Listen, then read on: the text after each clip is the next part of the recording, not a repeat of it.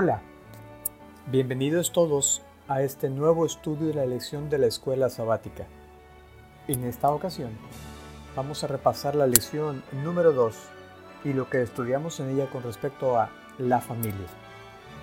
El texto guía para memorizar está en Proverbios capítulo 1, versículo 8. Oye, hijo mío, la instrucción de tu padre y no desprecies la dirección de tu madre.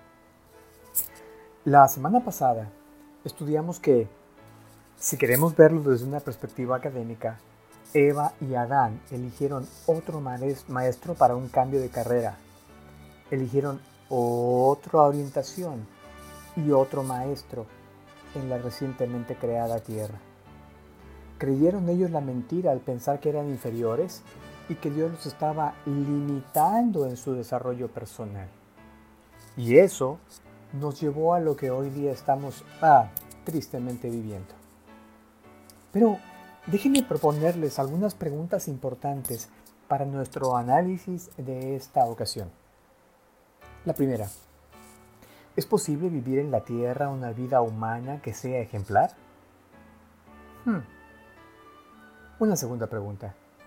¿Cuál es el desafío más grande enfrentan los padres en la educación de sus hijos en la actualidad?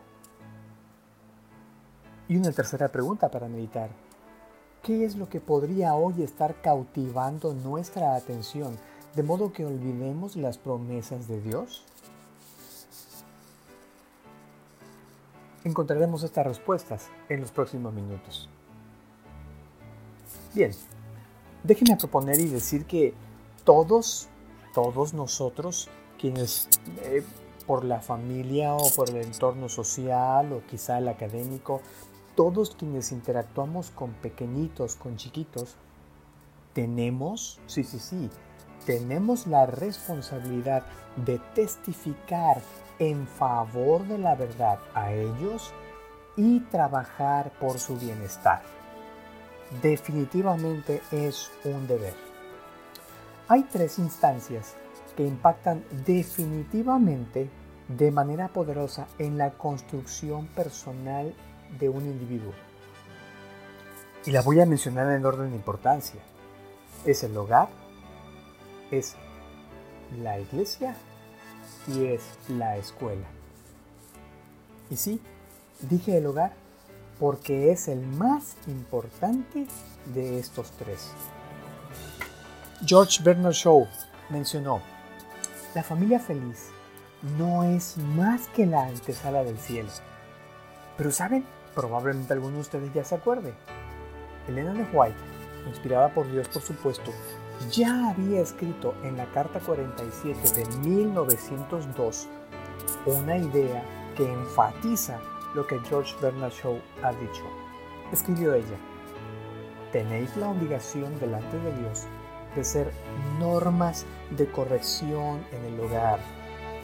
Recordad que en el cielo no hay desorden y que vuestro hogar debería ser un cielo aquí en la tierra.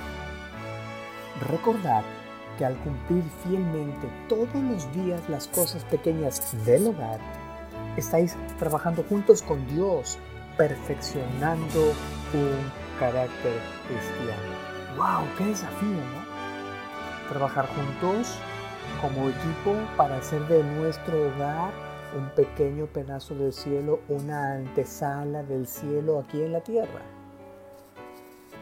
En el libro First Things First, en su capítulo, en su, en su, eh, en el desarrollo cerebral, escrito el 22 de enero del 2020, de este, de este justo año, este artículo enfatiza que el 90% por ciento del cerebro físico humano se desarrolla durante los primeros 5 años de vida del ser humano. Así que miren qué importante que inclusive desde el punto de vista fisiológico y anatómico, el desarrollo, el, sostenimiento, el crecimiento, el afianzamiento de la conducta humana es vital y es trascendente. Veamos la primera parte de lo que estudiamos entonces durante la semana. Eh, ¿Recuerdan ustedes eh, en Génesis 3? Está la historia de la caída de los capítulos 1 a, capítulo 3 versículos 1 al 15. Encontramos la historia de la caída, pero también está allí la, la garantía de la final y feliz redención. En 2 de Corintios, que es otra cita que estudiamos durante la semana, el capítulo 4 y el versículo 6, encontramos a Dios como creador de todo. Él puede dar luz y puede dar conocimiento a nuestra vida para que esa vida que tenemos aquí pueda manifestar la gloria de Dios. Si nosotros, de acuerdo con Lucas 10:27, amamos a Dios de manera suprema, entonces lo que dice Galatas 3:11 es que vendrá la respuesta, vendrá una consecuencia y es que el justo, porque ama a Dios, es justo y por esa fe va a ser sostenido y va a vivir una vida plena. Para que, como dice en Apocalipsis 22, versículo 12, al final, frente al juicio, cada uno reciba de acuerdo con lo que hizo su recompensa. Dicho de otra forma, y para resumir esta primera sección, quien olvida su historia está irremediablemente condenado a repetirla. Por eso es importante que nosotros reconozcamos que en la escuela del Edén y en la experiencia de Adán y Eva hay lecciones que no debiéramos olvidar. Y es que el Señor había indicado que desde la pequeña infancia, desde la infancia, desde los primeros años, debía enseñarse a los niños su bondad y su grandeza. Sí, sí, sí, la bondad de Dios y la grandeza de Dios, especialmente en la forma en que ésta se revelaba en su ley y en la historia, la crónica de la vida de Israel. Por eso repito ahora otra vez, si nosotros tomamos la decisión de no recordar, de no enfatizar, de no enseñar, cometemos un grave error porque estamos permitiendo, estamos sentando las bases para que la triste historia, la mala historia de desatinos y de desvío que tuvo Israel eh, se repita en nuestra vida. Veamos un poco la niñez de Jesús entonces. Durante la semana estudiamos a Jesús como niño. En San Lucas 2, versículos 46 y 47, eh, el evangelista Lucas nos permite tener una vislumbre pequeñita pero permítame de llamarle una vislumbre profunda acerca de quién era Jesús, cómo era el niño Jesús, el jovencito Jesús. Dice en la palabra, aconteció que después de tres días lo hallaron en el templo, sentado en medio de los maestros, no solo oyéndolos, sino también haciéndoles preguntas. Versículo 47. Y cuantos lo oían quedaban asombrados, atónitos de su inteligencia y de sus respuestas. ¿Sí? Jesús dice la sierva de Dios, por inspiración divina por supuesto, que él no decidió, eh, eh, él no asistió, él decidió no asistir, sus padres no lo llevaron a las escuelas judías de sus días, porque las escuelas judías de sus días tenían algunas características que tristemente no eran las mejores. Eh, la enseñanza en esas instituciones había llegado a ser formalista. Además, se enfatizaban las tradiciones en lugar de la escritura, las enseñanzas de las escrituras. Los maestros judíos dedicaban su atención solo a las ceremonias. Es más, ustedes leen toda la gente van a encontrar que el sacerdote en ocasión del nacimiento de Cristo tuvo al Redentor en sus manos y no se dio cuenta, simplemente lo tuvo en sus manos, definió el nombre y el que sigue. Parecían actores de una pieza de teatro. En las escuelas judías en tiempos de Cristo llenaban las mentes de los estudiantes de asuntos inútiles para la vida, que no podían ser reconocidos en la escuela superior del cielo. Y es que en su búsqueda del conocimiento, se apartaron de la fuente de sabiduría. ¿Qué, qué, llamado hay tan importante para las escuelas cristianas adventistas en nuestros días también? ¿Sí? ¿Será que quizá, quizá han llegado a ser formalistas? Probablemente sin ser una intención, se enfatiza la tradición en lugar de las escrituras. Probablemente los maestros se dedicaban a la atención ceremonial y se llenaban en la mente, se llenan la mente de asuntos inútiles que no pueden ser reconocidos en la escuela superior del cielo. ¿Será acaso que hay mucha enseñanza humana intrascendente? Qué importante pensar en esto. Pero de ese Jesús, guiado por su madre, de ese Jesús que creció en la sencillez del campo, de ese Jesús que trabajó en la carpintería con José, que fue dedicado, paciente, que, que inclusive no era irresponsable aún en cosas tan sencillas como el uso de las herramientas. Ese Jesús tuvo un desarrollo como, como quiero eh, describirles a continuación. En el capítulo 7 del Deseo de todas las gentes, podemos encontrar, y probablemente podemos hacer un estudio más detallado después, pero su inteligencia era viva y aguda. Tenía Jesús una reflexión y una sabiduría que superaban a sus años. Sin embargo, su carácter era de hermosa simetría. Las facultades de su intelecto y de su cuerpo, fíjense, se desarrollaban gradualmente en armonía con las leyes de su niñez. Fue niño, fue adolescente, fue joven en su momento. Miren una más, durante su infancia Jesús manifestó una disposición especialmente amable. Sus manos voluntarias estaban siempre listas para servir a otros. Es más, esa fue la razón por la que se dieron cuenta sus padres que no venía de regreso en la caravana en ocasión de la visita al templo. Revelaba a Jesús una paciencia que nada podía perturbar, una veracidad que nunca sacrificaba la integridad. Puesto que Él adquirió saber como nosotros podemos adquirirlo, su conocimiento íntimo de las escrituras nos demuestra cuán diligentemente dedicó sus primeros años al estudio de la palabra de Dios. Además, adquiría conocimiento científico directamente de la naturaleza, observando, estudiaba la vida de las plantas, de los animales y de los hombres. ¡Qué interesante! Desde el primer destello de su inteligencia estuvo constantemente creciendo en gracia espiritual y en el conocimiento de la verdad. Era sabio para discernir el mal y era fuerte para resistirlo.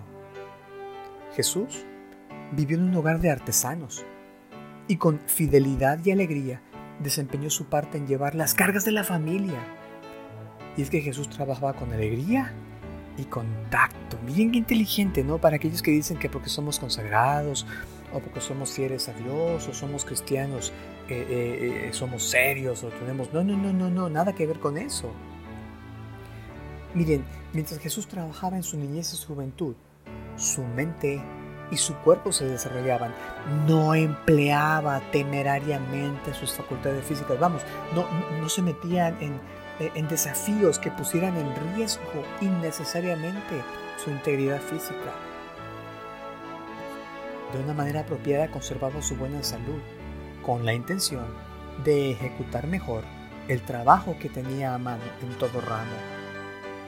Durante su vida terrenal, Jesús trabajó con fervor y constancia, esperaba mucho resultado, por lo tanto intentaba grandes cosas. Miren nada más la niñez de Jesús. Pero ¿saben qué es lo hermoso de esto? Que nuestros hijos también pueden ser lo mismo. Nuestros estudiantes en las escuelas pueden llegar a ser lo mismo. Les comparto una promesa ahora que está en el Deseo de todas las gentes, página 51, párrafo 2. Todo niño puede aprender como Jesús. Noten, todo niño. Mientras tratemos de familiarizarnos con nuestro Padre Celestial mediante su palabra, los ángeles se nos acercarán. Entonces nuestro intelecto se fortalecerá, nuestro carácter se elevará y refinará. Llegaremos a ser más semejantes a nuestro Salvador y mientras contemplemos la hermosura y la grandiosidad de la naturaleza, nuestros afectos se elevarán a Dios. Mientras el espíritu se prosterna asombrado, el alma se vigoriza poniéndose en contacto con el Ser infinito mediante sus obras. La comunión con Dios por medio de la oración desarrolla las facultades mentales y morales, y las espirituales se fortalecen mientras cultivamos pensamientos relativos a las cosas espirituales. Es posible que nuestros hijos y nuestros estudiantes en nuestras casas, en las escuelas de iglesia y en nuestras congregaciones lleguen a ser como Jesús. Veamos el papel de los padres, lo que estudiamos en la lección. Les comparto en una de las fábulas de Sopo un diálogo interesante. Una madre cangrejo habla a su hijo haciéndole una interesante pregunta. ¿Por qué caminas así de lado, hijo mío? Deberías caminar derecho. A lo que su hijo le contesta. Muéstrame cómo, querida madre, y seguiré tu ejemplo. En Efesios 6, versículo 4, leímos durante la semana que nosotros los padres no debiéramos provocar ira, empujar a la incomodidad a nuestros hijos, pero hay que criarlos, enseñarlos, educarlos con disciplina y instrucción del Señor. Y en Proverbios 31 leímos una descripción virtuosa sobre la mujer. Permítanme llamar los padres virtuosos a, manera de, de una apretada síntesis. Déjeme decir que en ese capítulo encontramos elementos como la virtud, que es la disposición constante a hacer el bien, es la perfecta adhesión de la voluntad de las leyes de la moral bíblica. Ahí también encontramos la confianza, que es la seguridad en uno mismo o en otra persona, por la familiaridad que se tiene en el trato. Tiene razones inteligentes en las áreas emotiva, social, económica, moral, académica y en la vida que le permiten confiar. Vimos allí que esta madre, este mentor cristiano, hace el bien. El bien es lo que es bueno, útil, agradable, todo lo que se reconoce como apto para satisfacer una necesidad humana tiene altas aspiraciones. Solo está satisfecho este padre, esta madre, con lo mejor en la vida y hace esfuerzos definidos y deliberados para alcanzarlo, creando las condiciones para obtenerlo. Tiene metas trascendentes, dice también el texto bíblico. Son experiencias que imparten nuevos valores a otras etapas en la vida. ¿Dedicación? Sí, también aparece aquí. O sea que posee diligencia y empeño decisivos, tiene conocimiento y capacidades en muchas áreas de la vida. Previsor o previsora significa que tiene visión de largo alcance, habilidades comerciales, entre otros. Ah, también dice que tiene sabiduría, o sea que sabe lo que necesita y lo obtiene. Posee salud y fuerza física. Protege, lo que significa que es un hábil administrador o administradora, tiene cuidado diligente y siempre está listo para ayudar, entre otras cosas. El papel de los padres tiene que ver con no solo con protección y, no solamente con el sostenimiento físico, un lugar para vivir, una cama y alimento, pero déjenme proponerles algunas preguntas que son muy interesantes. Usted en su casa con sus hijos, ¿con qué frecuencia los padres y los hijos comparten asuntos del corazón entre sí? Una pregunta más. ¿Los hijos se sienten seguros para compartir esperanzas, temores y problemas con sus padres? ¿Los padres se convierten en afirmadores de las buenas acciones de sus hijos o ¿Son enfáticos críticos de sus errores? ¿Los padres son pacientes cuando tropiezan al aprender nuevas habilidades o responsabilidades de sus hijos? Usted como padre, nosotros como padres, expresamos empatía a los hijos recordando que nosotros mismos fuimos niños alguna vez. ¿Estamos guiando a los hijos para tener una relación con Dios? ¿O solo estamos trabajando para que tengan una imagen, solo una, un molde religioso? ¡Wow! ¡Qué interesantes reflexiones! Como para sentarse en la casa y platicarlo seriamente. Permítanme les comparto alguna más. ¿Saben ustedes, sabemos nosotros como padres aplicar la disciplina dentro de un ambiente tranquilo y controlado? ¿O somos víctimas del impulso, la frustración y la ira? Comunicamos como padres constantemente palabras y acciones de amor y cuidado tierno hacia nuestros hijos, hacia nuestros estudiantes, hacia los chicos de la iglesia, para que ellos sepan con certeza, con seguridad que les amamos incondicionalmente. Vayan aquí algunas ideas positivas con respecto a cómo nosotros podemos tomar, abordar el papel de padres de manera sabia. Miren que María miraba con profundo interés y deleite el desarrollo de las facultades de Jesús. Estudiaba su carácter y estimulaba esa mentalidad inteligente y receptiva. Tomemos nota. El Espíritu Santo, por otro lado, recibió sabiduría del Espíritu Santo Jesús para cooperar con los agentes celestiales en el desarrollo de este niño que no tenía otro padre sino Dios. En los negocios de un padre me conviene estar, ¿recordamos? Los padres en tiempos de Israel, María y José, debían enseñar a sus hijos que la ley de Dios es una expresión de su carácter y que al recibir los principios de la ley en el corazón, la imagen de Dios se grababa en la mente y en el alma. Y es lo mismo que los padres debemos nosotros hacer hoy. Comparto con ustedes otra cita ahora en esta sección de los fundamentos de la educación cristiana la página 60. Existe el peligro de que tanto padres como maestros dicten y emiten órdenes en demasía y al mismo tiempo no entren lo suficiente en una relación social con sus niños o sus estudiantes a menudo se mantienen aparte con demasiada reserva y ejercen su autoridad de manera fría y carente de simpatía, lo cual tiende a repeler en lugar de ganar su confianza y afectos. Si más a menudo se reunieran en torno a ellos, a los niños, y les mostrasen interés en sus tareas o aún en sus juegos deportivos, se ganarían su amor y su confianza y las lecciones de respeto y obediencia se aprenderían con más rapidez porque el amor es el mejor maestro. El amor es el mejor maestro. Un interés similar manifestado hacia los jóvenes produciría resultados similares. El corazón joven es rápido para responder ante un toque de simpatía. El amor. Y es que por otro lado el amor no es entendido generalmente de manera apropiada.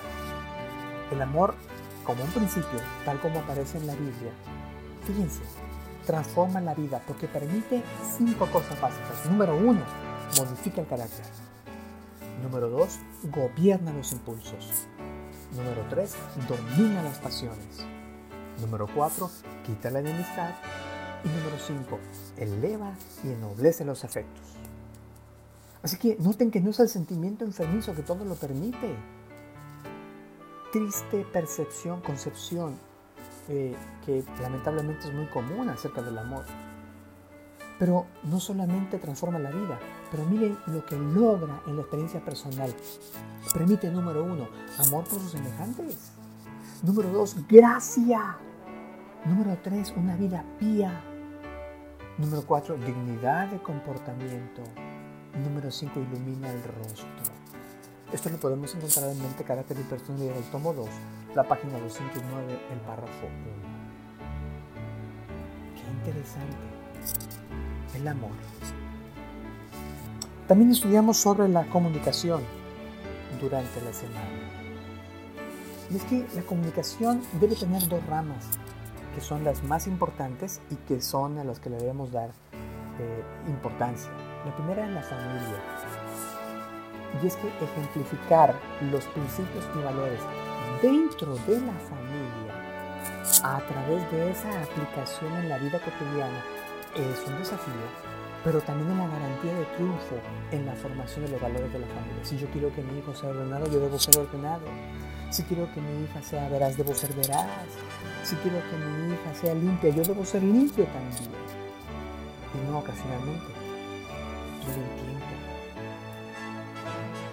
En la escuela, por otro lado, una buena relación entre el aprendiz y el educando, el aprendiz y el educador, perdón, es necesaria e indispensable. Y una buena relación reconoce los niveles emocional y personal que recién vimos en una cita anterior. Y es que la palabra clave aquí es coherencia. ¿Qué es coherencia? Según el diccionario de la Real Academia Española, es la relación lógica entre dos cosas o entre las partes o elementos de algo, de modo que no se produce contradicción ni oposición entre ellas. Efesios 4:15 dice, enfatizando esta idea, que hablando la verdad en amor, crezcamos en todas las cosas, en aquel que la cabeza, Cristo. Y 1 Juan 3:18, que también estudiamos durante la semana, hijitos, no hemos de palabra, ni de lengua, sino con obra y de verdad, según la versión de la Biblia textual. Una tercera hora citable les comparto esta, en esta ocasión, del libro de Educación, página 191. En lo que a la recreación del alumno se refiere, se obtendrán los mejores resultados mediante la cooperación personal del maestro. Y ahora hablamos de la escuela también. El verdadero maestro puede impartir a sus alumnos pocos dones tan valiosos como el de su compañía. Interesante. Puede decirse de los hombres y mujeres y mucho más de los jóvenes y niños que solamente los podemos comprender al ponernos en contacto con ellos por medio del compañerismo. Y necesitamos comprenderlos para poder beneficiarlos más eficazmente para fortalecer el lazo de compañerismo que une al maestro y al alumno. Pocos medios hay tan valiosos como el de la agradable amistad fuera del aula. En algunas escuelas, el maestro está siempre con sus alumnos en las horas del recreo. Se une a ellos en sus ocupaciones, los acompaña en sus excursiones y parece identificarse con ellos. Convendría a nuestras escuelas que esta costumbre fuera más general. El sacrificio que se le pide al maestro es grande, pero si lo hiciera, cosecharía una rica recompensa. No es el saber, no es el conocimiento, no es el título, no es la presentación, pero es, es su presencia. La presencia del educador en el aula es lo que es lo realmente valioso, lo realmente importante. Qué interesante. En la parte final de nuestro estudio de la lección hay una invitación y es un llamado. No olvidar. No olvidar. Déjenme decir que igual, de igual manera hay dos orientaciones o dos, dos uh, caminos que debemos, permítanme proponer, darles atención. El primero es Probablemente me esté escuchando alguien que es un cristiano adventista del séptimo día de nacimiento. nació con el conocimiento de la verdad. Desde pequeño ha escuchado. Estuvo en cuna 1, cuna 2, primarios, infantes, adolescentes, menores, todos los departamentos. Se invistió de abeja, de rayo, de amigo, de, de guía mayor. Bueno, a ti, a ti, a ti te digo hoy, recuerda tu legado Recuerda tu herencia cristiana. No olvides. No olvides tu aprendizaje. Riega la semilla que fue puesta en ti. Aprende más, mucho más. Crece más, mucho más. No te consideres sabio porque naciste en la iglesia. No te consideres completo por haber sido bautizado temprano en, tu vida. Por otro lado, hablo también a aquellos, como yo mismo, que fuimos convertidos. Recuerda siempre tus aprendizajes provenientes de la palabra. Mira el testimonio de los cielos. De igual forma, aprende más, mucho más. No pienses que eres menos porque conociste después. Nunca pienses que, que no estarás al nivel porque, porque no tuviste los privilegios que otros. Pero no olvides, sea que naciste en cuna cristiana o no, que el Señor está presente y es galardonador y premia y sostiene y da vida a todo el que así lo desea. Y es que hay una necesidad, la necesidad de velar, de estar atento siempre para evaluar, replantear o cambiar algunas cosas. El cuidado vigilante no debe cesar nunca sobre la vida nuestra, la vida tuya, mía, y sobre todo en la experiencia de los hijos, pues la experiencia paterna sin duda puede ser en beneficio porque está empeñada la palabra del Creador. En conclusión, bien podemos decir ahora que vivir una vida plena implica lidiar con nuestras conexiones familiares, ¿sí? Y aprender el hecho de que el amor perfecto, la aceptación y la aprobación provienen solo de la gracia insondable de Dios. La educación cristiana es un compromiso con el aprendizaje de las familias. Sí, sí, sí. Aprendizaje de la doctrina, aprendizaje de la correcta adoración, aprendizaje de la instrucción, aprendizaje del entorno social en la cámara de día, la evangelización y en el servicio.